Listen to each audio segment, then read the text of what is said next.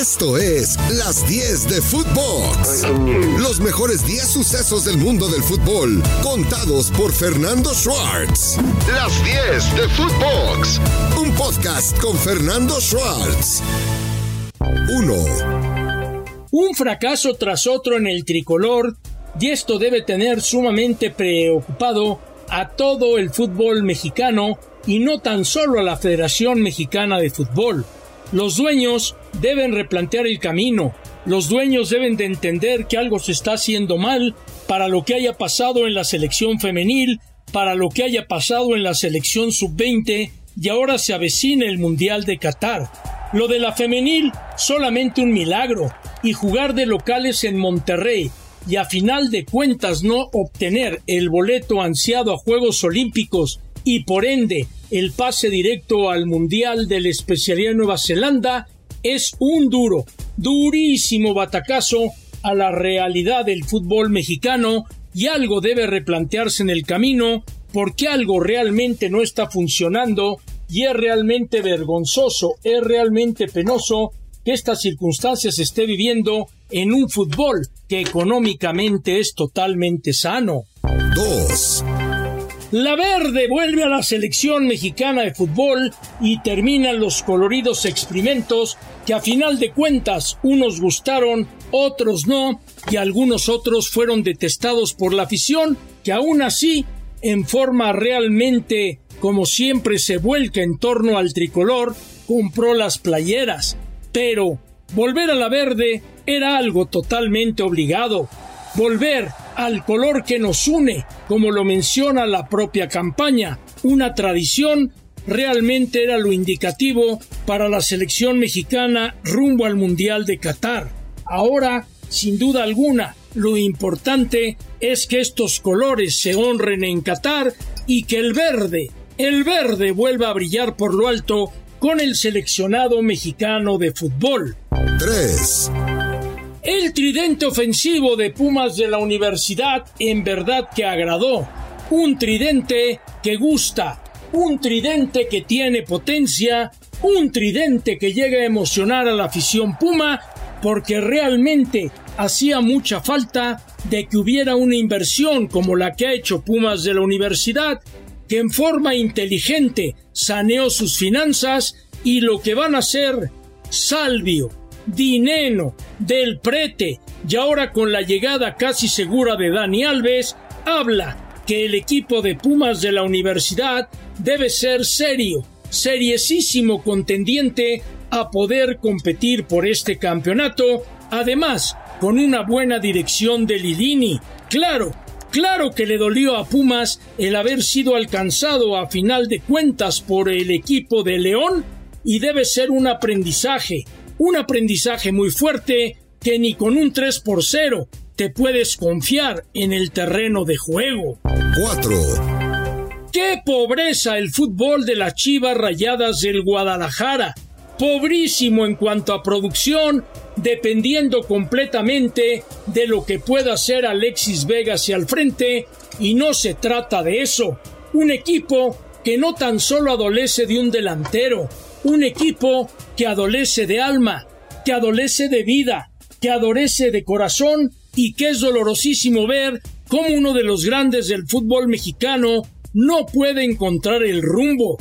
Haber sacado solamente un punto de seis posibles en dos partidos consecutivos jugando como local en su propio estadio es realmente vergonzoso y manifiesta la crisis que está viviendo el conjunto de las Chivas Rayadas del Guadalajara. No es culpa, no es culpa de Ricardo Cadena, es un mal que viene de tiempo atrás. 5.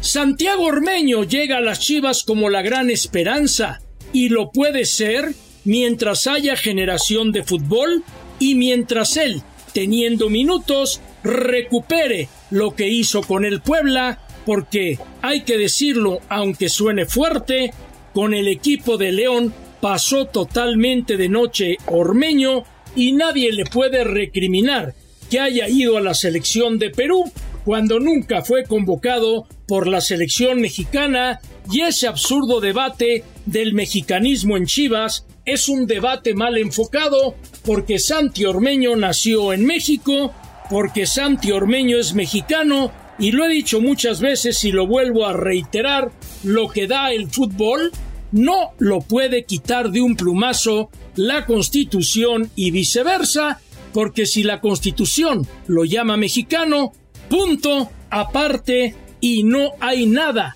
absolutamente que discutir. 6. Los Tigres de la U de Nuevo León se plantaron con autoridad de visitante frente al Mazatlán y cuando no, Messier Guignac, una máquina de hacer goles el francés, continúa dando dividendos al conjunto de los Tigres de la U de Nuevo León.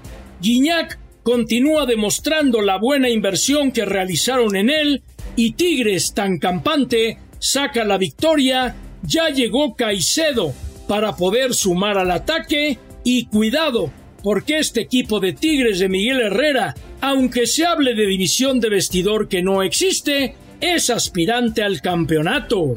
7.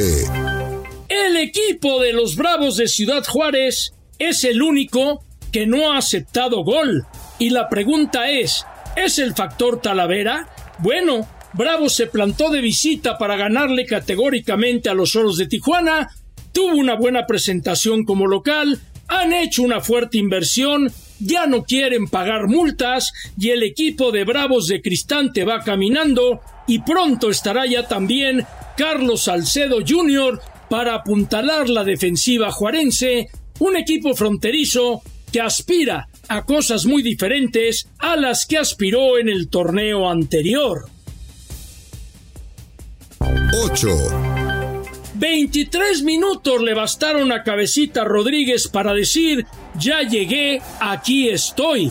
Y es que Cabecita es un centro delantero natural, es un hombre que inmediatamente sin pretextos llegó a dar resultados con el América y aunque el América perdió, Jonathan Rodríguez cumplió su objetivo en la presentación, jugando bien, anotando un gol y al América ya no le alcanzó a más, pero este América del Tan Ortiz está y está para rendir, siendo lo alarmante la lesión muscular que marginó inmediatamente en el primer partido, ni nada menos ni nada más que a su otro refuerzo de lujo, Néstor Araujo, Jürgen Damm también jugó, pero pocos minutos. 9. Por fin, por fin Rayados de Monterrey mostró de que está hecho, y es que realmente jugó muy bien el equipo dirigido por Víctor Manuel Bucetich. Simplemente demostró que tiene equipo para dar y prestar, simplemente demostró que el equipo tiene con qué rendir en la cancha y cuando el Buce mandó a Joao Rojas y sacó del terreno de juego a Celso Ortiz, fue el mensaje, voy por la victoria y Monterrey derrotó al América. 10. Me encantó la broma de Víctor Manuel Bucetich, burlándose un poco de lo que le había pasado en la semana cuando fue multado por la comisión disciplinaria a raíz de que habló del arbitraje y me encantó realmente lo que hizo con esta burla hacia la comisión en la conferencia de prensa diciendo ¿Quieres que hable del arbitraje? Tú, tú me ayudarás a pagar la multa. De buen humor el buce y cómo no, Monterrey lució y lució bien. Nos vamos a tiempos extras. Y hoy tenemos un amplio tiempo de reposición, casi como los 10 minutos de Chivas contra San Luis. Y es que en 15 minutos el Diablo Rojo del Toluca demostró su poderío, le clavó 3 al equipo del Atlas y terminó contra las cuerdas por la expulsión de Marcel Ruiz, pero el equipo de Ambriz ganó el partido categóricamente 3 goles por 2 demostrando realmente el poderío que tiene Ambriz con un equipo donde se invirtió mucho dinero y el Toluca, el Toluca, este diablo está para incendiar la liga cada vez más identificado con lo que pretende Nacho al frente del timón escarlata. Orbelín Pineda no viene a jugar con el conjunto del Celta de Vigo porque se va para el estándar de Lieja en las próximas horas. Tres millones y medio de euros gana el Celta de un jugador al cual se llevó libre y le hizo muchísimo, muchísimo daño no poniéndolo a jugar. La liga belga es de menor envergadura que la española, pero Orbelín ahí está buscando los minutos que lo puedan llevar a jugar el Mundial de Qatar 2022. Luca Di Giorgio, el nuevo goleador de León, volvió a mostrar tremendas ochuras y el León de Paiva también. Jugar con uno menos por la expulsión de Osvaldo Rodríguez, estar en el terreno de juego, batallando frente a unos Pumas que se veían enteros y sacar el empate a tres, habla de un equipo de Paiva que va a dar de qué hablar en el campeonato. La verdad, la verdad, la verdad, me gustó este equipo de León que vuelve a ser la fiera que tanto extrañábamos. Dani Alves siempre ha querido a México y venir a Pumas es engalanar la liga a sus 39 años de edad. Dani Alves es todo un terreno, es un jugadorazo, es un hombre que le puede dar mucho, mucho a Pumas de la universidad en cuanto a experiencia, y ya lo mencioné más atrás en las 10 del 10, imagínese el tridente Puma convertido en cuatridente con la llegada de Dani Alves, vaya lujo que tiene el plantel que dirige Lilini. Los Tuzos del Pachuca de Almada son pura dinámica, son puro corazón y qué forma de jugar. Chávez le pega con tubo al balón, Eric Sánchez madura, Álvarez juega muy bien por lateral, no se extraña la ausencia de Ustari y Pachuca, todo dinamismo en el terreno de juego, totalmente borró de la cancha Cruz Azul y el equipo subcampeón del fútbol mexicano, los Tuzos de Almada, demuestran que están listos para ir por todas las canicas en el presente torneo, plantándose con autoridad en cualquier terreno de juego y dando, dando muy buen rendimiento. La máquina celeste de Cruz Azul volvió a ser farol de la calle, obscuridad en casa, me gustó el refuerzo uruguayo Rotondi, pero Pachuca los borró completamente de la cancha. Lo bueno, Santi Jiménez volvió a anotar gol. Lo malo, hace falta un defensa. ¿Cómo se extraña la presencia de Pablito Aguilar en la zona baja del equipo de Cruz Azul? Y yo también me pregunto, lo mismo que se pregunta toda la afición, ¿será el momento que Sebastián Jurado vaya a la banca y vuelva JJ Corona?